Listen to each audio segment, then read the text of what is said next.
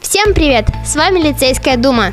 Эта неделя была последняя перед майскими каникулами. Май прилетит незаметно. Посмотрите свои дневники, все ли хорошо с оценками, так как в мае времени не будет. Ну а сейчас немного истории.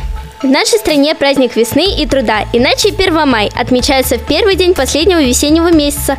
Он имеет широкое символическое значение, посвященное труду и трудящимся, и является одним из любимых выходных для большинства россиян. Празднование уходит своими корнями в середину позапрошлого столетия – Начало событий положили профсоюзное выступление в Австралии в далеком 1856 году, направленные на обеспечение улучшения условий труда, повышение заработной платы рабочим и сокращение трудового дня до 8 часов. Так как с подобными проблемами сталкивались не только австралийцы, лозунги рабочей борьбы быстро были подхвачены протестным движением в Соединенных Штатах и Британии. Стремление к чему бы то ни было – естественное состояние любого человека. Каждый из нас имеет свои сокровенные, потаенные желания и внутри себя мечтает об их исполнении.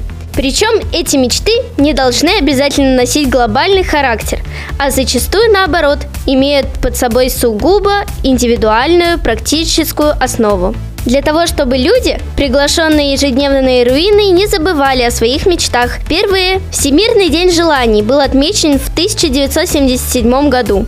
Тогда раб- работник таможенного департамента США Томми Остин из письма юного на тот момент четырехлетнего Джеймса Граучиса к Санта-Клаусу узнал, что ребенок больше всего хочет стать полицейским. Эта история была бы обычной, но Джеймс страдал от тяжелой формы наследственной лейкемии и вряд ли дожил бы до совершеннолетия, чтобы воплотить в жизнь свое желание. Остин от лица Санта-Клауса ответил на письмо, где пообещал покатать ребенка на настоящем полицейском вертолете. Поделившись со своим приятелем полицейским Роном Коксом этой душещипательной историей, Остин действительно смог организовать для мальчика настоящий полет на вертолете из его родного города Феникс в соседнюю Аризону. Там для ребенка на целый день была устроена масштабная экскурсия по местному департаменту полиции, в конце которой Джереми вручили символическую звезду почетного полицейского штата. Мальчик сфотографировался с ней в специальной, на заказ к случаю, сшитой полицейской форме. Ну а у нас все. Спасибо за внимание. Всем пока!